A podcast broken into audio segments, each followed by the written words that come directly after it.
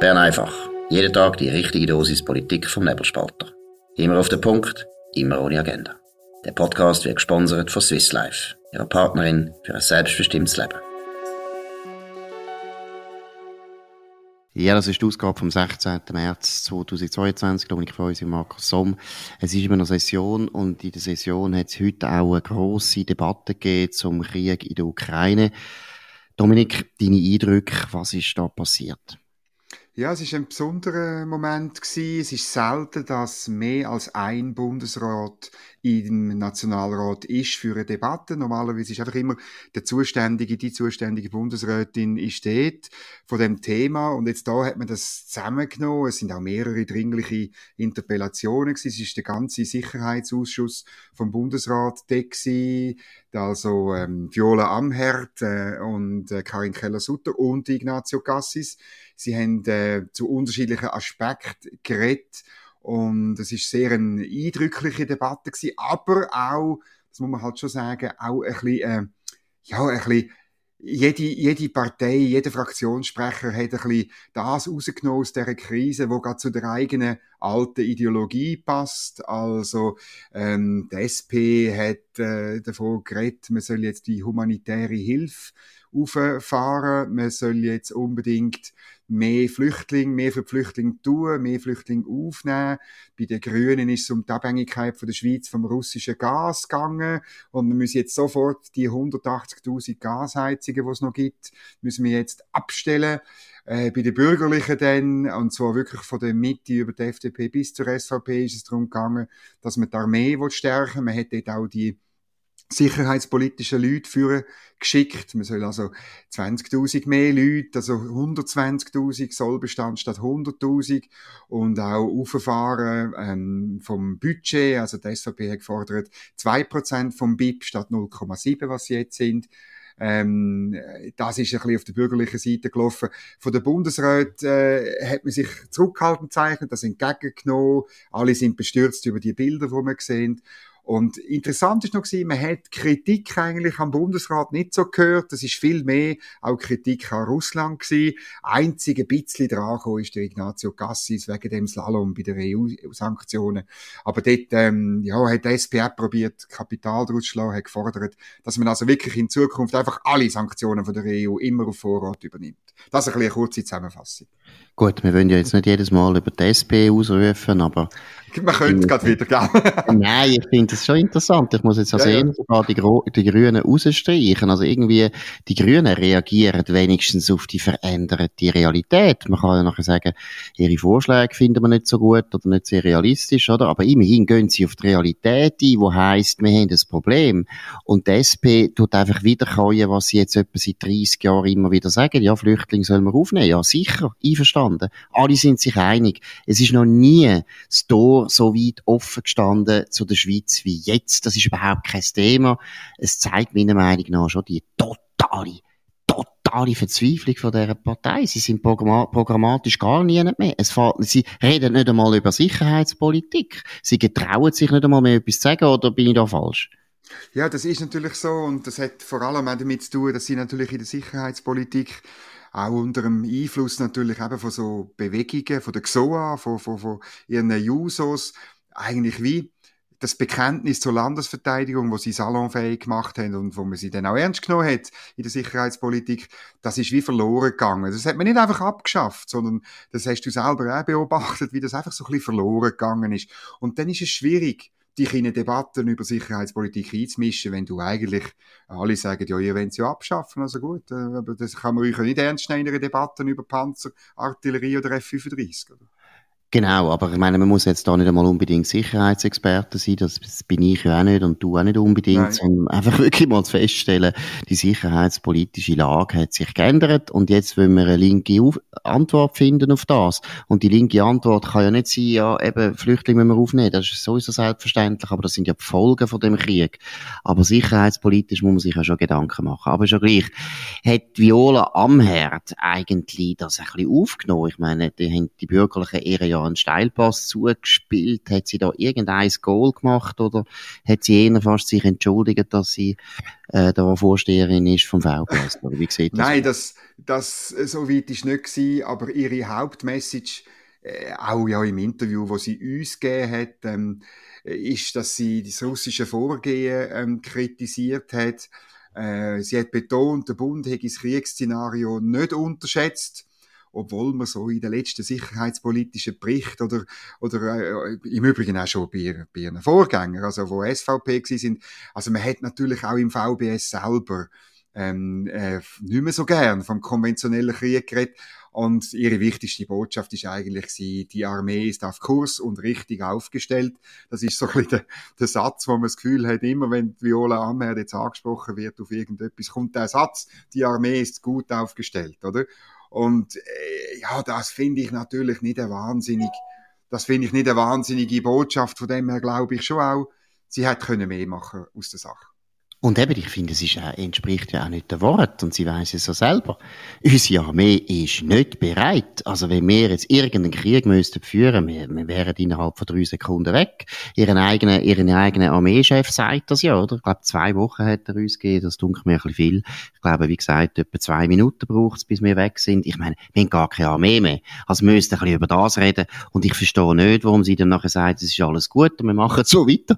Das ist so eine verpasste Chance. Also, sie muss doch jetzt sagen, lasst mal, jetzt habt ihr mal Quittung. Jetzt habt ihr 30 Jahre lang abgerüstet, ihr Linken. Jetzt, Kopfendeckel, sehen wir, wo das kann hinführen. Und deshalb müssen wir jetzt einen Kurswechsel machen und ich biete euch den Kurswechsel an und ich tue ihn vollziehen. Aber dass sie dann sagt, alles ist gut, das ist also mir völlig schleierhaft, warum sie so eine Politik äh, betreibt. Ja, das hat halt mit dem Charakter wahrscheinlich von der Viola Amherz zu tun. Sie ist nicht die, wo jetzt da die Gelegenheit benutzt und vorne, vorne ein Goal schießt oder zwei oder vielleicht fünf, sondern äh, sie, sie ist eher dann die, wo, wo zurückhaltend wartet oder so. Ich muss mich noch korrigieren, es hat auch noch Simonetta Sommaruga auch noch einen Auftritt gehabt, weil du ja die Grünen gerade so gelobt hast, oder?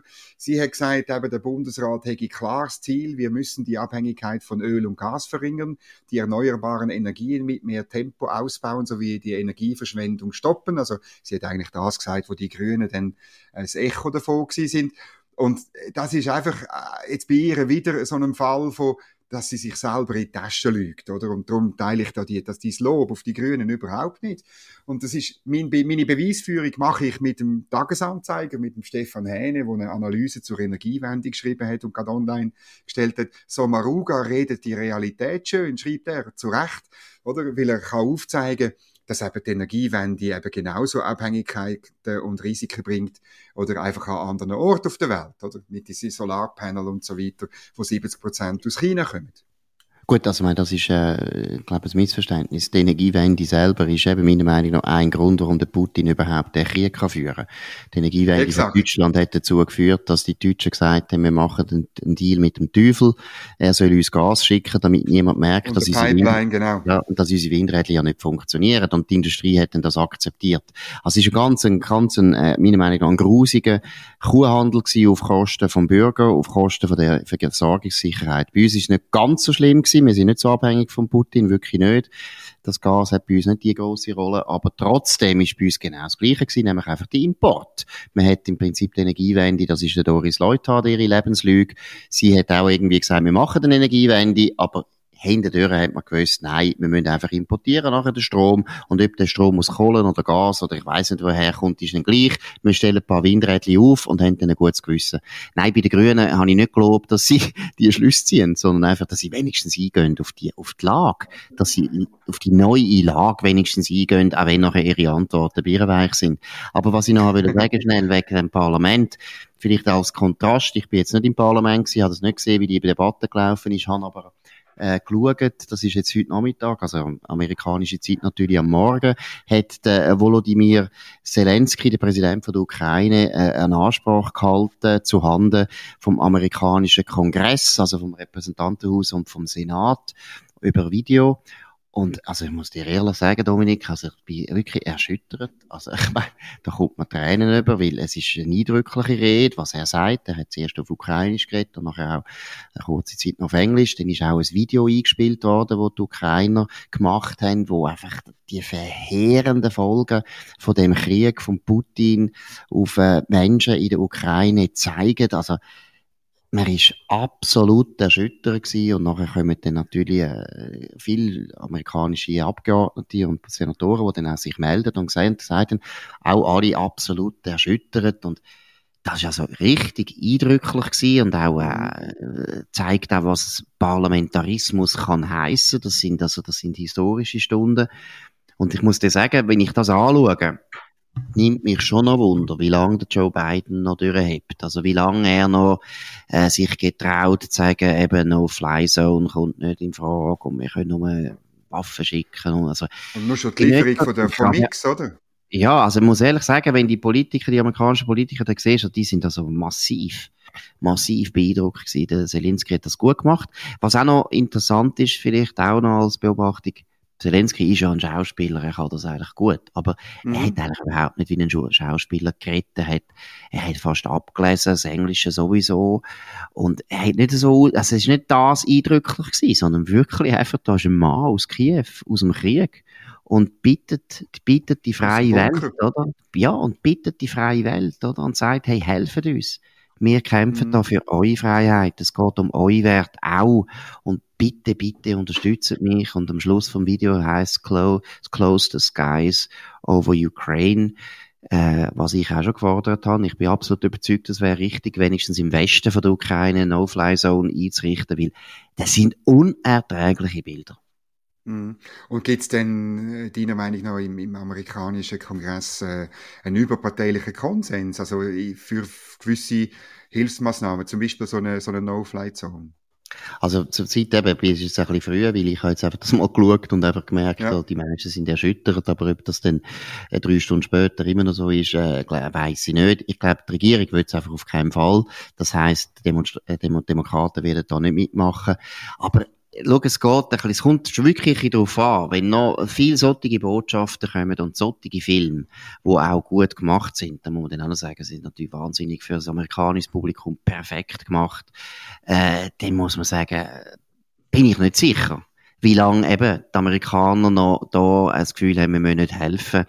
Sie haben also schon in anderen Orten interveniert, wo also viel weniger auf dem Spiel gestanden ist. Also von mhm. dem, ich weiß nicht. Es kommt einem ein bisschen vor, also mich erinnert es, wenn du so erzählst, weißt du, wie der, wie der Winston Churchill ja äh, nach dem, also während dem Krieg auf, auch, auch Reisen gemacht hat auf Washington und Auftritt gehabt, um wirklich äh, dafür zu werben, dass Amerika in den Krieg eintritt. Oder das ist der Eindruck? Das ist absolut so. Und ich glaube, der Zelensky macht das wirklich gut. Und da hat es sicher damit zu tun, dass er Schauspieler ist. hat ja auch eine ganze gute Beziehung aufgebaut zum Boris Johnson. Boris Johnson tut mhm. praktisch, also der englische Premier, der tut praktisch jeden Tag mit dem, mit dem Zelensky äh, telefonieren. Zelensky ist sicher auch noch jemand, der vom Typ her uns im Westen natürlich irgendwo liegt, weil er ist einerseits ist natürlich auch auf eine Art ein Intellektueller, seine Eltern, also sein Vater ist ja ein, ein, ein sehr bekannter, hochintelligenter, gefeierter Professor für Kybernetik in der damaligen Sowjetunion, ein ganz gescheites Haus. Seine Mutter ist Anwältin, auch, nein, Ingenieurin, Entschuldigung, Ingenieurin, auch eine sehr intelligente Frau. Er selber ist übrigens Anwalt, also einfach, dass man das einmal noch weiss. Er ist nicht einfach nur ein Comedian, er ist Anwalt und hat dann aber auch noch Comedy gemacht und ist Schauspieler geworden er liebt uns Westler, natürlich. Er ist auch jüdisch natürlich, das spielt eine grosse Rolle natürlich, in Amerika auch. Da hat er sehr viele Leute, die ihn schon aus dem Grund natürlich absolut unterstützen und auch sich können relaten mit ihm, oder? Er hat, er ist nicht, ich meine, wenn man mit dem Putin vergleicht, ist er jemand, wo, wo wir, wo wir irgendwo sofort verstehen, während der Putin ist wirklich so ein Stalin, oder? So ein Neo-Stalin, wo man eigentlich einfach nicht richtig relaten kann. Also ich glaube, das ist beim Zelensky sehr, sehr wichtig und ich glaube, er hat eben in Europa und in Amerika hat er eine grosse Wirkung. Und ich könnte mir schon vorstellen, dass wenn das so weitergeht, wie du es richtig sagst, Churchill hat das ja auch so gemacht und hat das eigentlich auch praktisch allein muss man sagen, Meinung auch in Amerika stark können drehen. Eine Mehrheit der Amerikaner vor allem von der Elite, hat ja eigentlich nicht in den Krieg hinein wollen. Der Churchill hat das können drehen und er hat es genau, wie du gesagt hast, mit viel guten Ansprachen, guten Text und so weiter können machen. Eben, ich würde so die Macht vom Wort darf man nicht unterschätzen in solchen Krisensituationen. Er hat ja auch, ich habe es jetzt gerade gesehen auf, auf dem Wall Street Journal, ähm, ich tue das äh, unten dran verlinken, er hat auch ähm, die Amerikaner an äh, 9-11 erinnert und an Pearl Harbor. Also das ist schon noch, man sieht, dass er wirklich die historische Karte unbedingt, unbedingt will spielen, oder? Weil er das Gefühl hat, ähm, es ist eine ähnliche Situation. Er probiert das dort, ähm, so, so letztlich, äh, man würde bösartig sagen, framen natürlich, oder? Weil, weil es, weil es geht auch um das. Also es ist, ja, ja. Die Situation ja, ist, ist, ja. ist dramatisch, oder? Die Bilder, ja. wo man sieht, jetzt auch, äh, egal, ob man jetzt genau weiß, wie der Fortschritt von der russischen Attacken ist und wo jetzt genau die Front liegt. Bilder, wo man sieht aus diesen Städten, ähm, die sprechen äh, für sich eigentlich. Nein, absolut. Und ich, ich würde allen empfehlen, ich schicke es nachher noch den Link, damit du den kannst einbauen, das Video aus der Ukraine zu schauen weil äh, das ist wirklich auch gut, das ist eindrücklich gemacht und und äh, also man muss ehrlich sagen, man ist man ist so erschüttert, die, die Kinder, die da sterben, die die Menschen, die brüllen und und dann äh, immer kontrastiert mit Friedenszeiten, Bilder aus Friedenszeiten aus der Ukraine. Ja, also das ist, das ist, also ich will nicht ausschliessen, dass eben einfach die Meinung, vor allem jetzt auch in der amerikanischen politischen Elite, und natürlich auch in den medialen Eliten einfach dreht. Und das für den Joe Biden noch recht schwierig könnte werden, weiterhin so eine grosse Enthaltsamkeit an den Tag zu legen. Die Wirtschaftssanktionen, das sieht man natürlich auch bei diesen Bildern. Das bringt einfach nichts. Kann schon sein, dass der Russen wehtut und dass die Russen nachher in drei Jahren einfach bankrott sind. Das ist alles okay. Aber die Leute sterben heute und in drei Jahren sind die sowieso alle tot. Und die Ukraine ist auch tot. Es bringt eben nicht so wahnsinnig viel, oder? Der, der Joe Biden hat immer das Gefühl, er könnte mit den Wirtschaftssanktionen jetzt schon den Krieg beenden. Und das geht eben nicht. Und der Krieg läuft einfach weiter. Mm. Wir müssen wieder zurückkommen in die Schweiz und noch ein Thema ansprechen, das aber noch nicht entschieden ist, wo am Nachmittag dann diskutiert wird, also äh, jetzt, wo wir es aufnehmen, noch nicht entschieden ist, nämlich Stimmrechtsalter 16 wird im Nationalrat äh, diskutiert. Was ist deine Haltung da dazu? Ja gut, das ist also wieder so ein Thema, wo ich jetzt einfach will sagen, als bürgerlich auftreten würde und sagen, schaut jetzt fertig mit dem Kindergarten, wir haben Krieg in Europa und wir brauchen jetzt nicht 16-Jährige, die auch noch uns belehren, wie Klima kippt und wie äh, Transgender diskriminiert werden. Hören auf mit diesen infantilen Themen.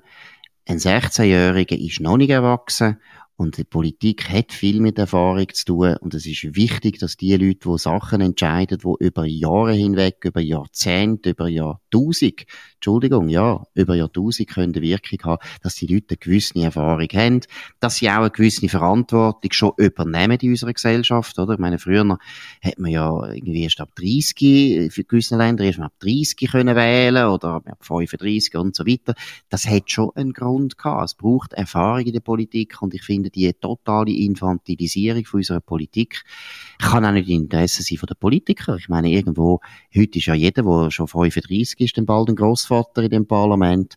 Das ist ja nicht so lustig, wenn man schon mit 35 Darum braucht es eben eine Darum braucht es eben eine Kinderkrippe. Lustig ja, ist einfach, ja.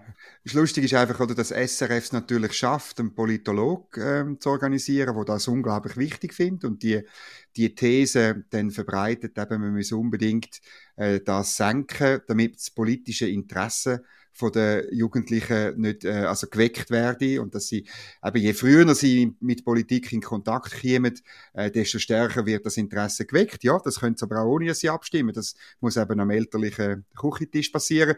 Und dann der Höhepunkt ist dann die Suggestivfrage von einer von einem Adam Fehr, könnte auch nicht der Journalist. Warum wäre es wichtig, dass 16 und 17 Jahre alte Jugendliche am politischen Leben teil haben und dann sagt der Politologe, ein Daniel Kübler, sagt dann ja selbstverständlich, das sei ganz wichtig, weil die Frage des Stimmrechtsalters ist eine Frage der Definition der politischen Gemeinschaft. Das tönt wahnsinnig, oder? Ja, diese, das sagt dann, oder man darf dann mitbestimmen, man darf mitregieren. Ja, das ist super, aber das ist halt leider bei uns ab 18. Ja, und eben, was hätte das für eine Konsequenz? Also sollen wir denn jetzt all, all fünf Jahre das Stimmrechtsalter senken, bis wir irgendwie bei vier sind oder bei fünf? Und das zeigt eben meiner Meinung nach eine totale Unernsthaftigkeit. Das habe ich vorher gemeint, oder? Wenn man will, dass mm. die Leute die Politik nicht mehr ernst nehmen, dann muss man genau das machen. Dann muss man das Parlament zu einem Kindergarten machen. Oder zu einer Kinderkrippe, wo ja geplant ist. Weil, das nimmt doch niemand mehr ernst. Ich gehe auch nicht zu einem, oder ich habe jetzt Krebs gehe ich zu einem 16-Jährigen, er soll mich jetzt operieren. Nein, ich gehe, ich gehe zu einem guten, erfahrenen Arzt oder einer er erfahrenen Ärztin. Oder ich finde es immer lustig, alle Leute, wenn es wirklich um sie selber geht, geht es um Geld anlegen, ein neues Auto kaufen, ein Haus kaufen, zum Arzt gehen, würden sie denn zu einem 16-Jährigen sich beraten lassen? Nein, wir wissen, dass Erfahrung eine Rolle spielt. Und warum soll also, das in der Politik, wo man Wenn Züge man Handy kauft, ist das anders. Ja. Beim Handykauf ist das vielleicht anders, oder? Ja, ja. aber das, das finde ich unglaublich und es zeigt eben, dass man Politik gar nicht ernst nimmt. Ich finde, ja. Daniel Kübler, Schande, Schande über dich. Du hast keine Ahnung von Politik, wenn du so Zeug sagst sagst, dann nimmt man das nicht ernst. Dann hat man das Gefühl, ja, Politik ist einfach Kindergarten. Oder ist eben das Schülerparlament, was darum geht, ist in der Kantine jetzt irgendwo vegan angesagt oder, genau. oder nur die Putzfrau, darf Putzfrau auch mitessen. Also, das ist birrenweich. Alles birrenweich, aber eben, der Krieg ist in der Ukraine und ich finde schon deswegen eigentlich ein Parlament, wo solche Blödsinn überhaupt noch behandelt, sollte irgendwie sich selber fragen. Also hört auf, einfach abstellen. Aber das ist es trotzdem von Bern. Einfach. Wir stellen auch ab. wir stellen jetzt auch, obwohl wir uns wieder aufregen. Nein, das ist ja keine grosse Gefahr. Ich glaube, die Stimmbevölkerung hat jetzt schon ein paar Mal gesagt, dass sie das eigentlich nicht wollen. Auch das ist ja etwas, was ich finde, ist auch so infantil. Es ist so trötzeln. Man bringt alle drei Jahre genau die gleiche Forderung. Einfach bis die Leute sagen, hören auf, es schießt mich an. Und dann tut man zustimmen. Auch das finde ich, sollten die Linken langsam lernen, dass es einfach mühsam ist. Gut, aber das ist es von Bern. Einfach das war Dominik Feusi und der Markus Somm am 16. März 2022. Uns kann man abonnieren auf nebelspalter.ch, auf Spotify oder auf Apple Podcasts. Das würde uns freuen. Könnt uns auch vor allem weiterempfehlen oder tadeln oder kritisieren oder loben. Wir hören uns wieder zur gleichen Zeit auf dem gleichen Kanal morgen wieder. Danke für die Aufmerksamkeit. Bis morgen. Das war Bern einfach. Immer auf den Punkt, immer ohne Agenda gesponsert von Swiss Life, ihrer Partnerin für ein selbstbestimmtes Leben.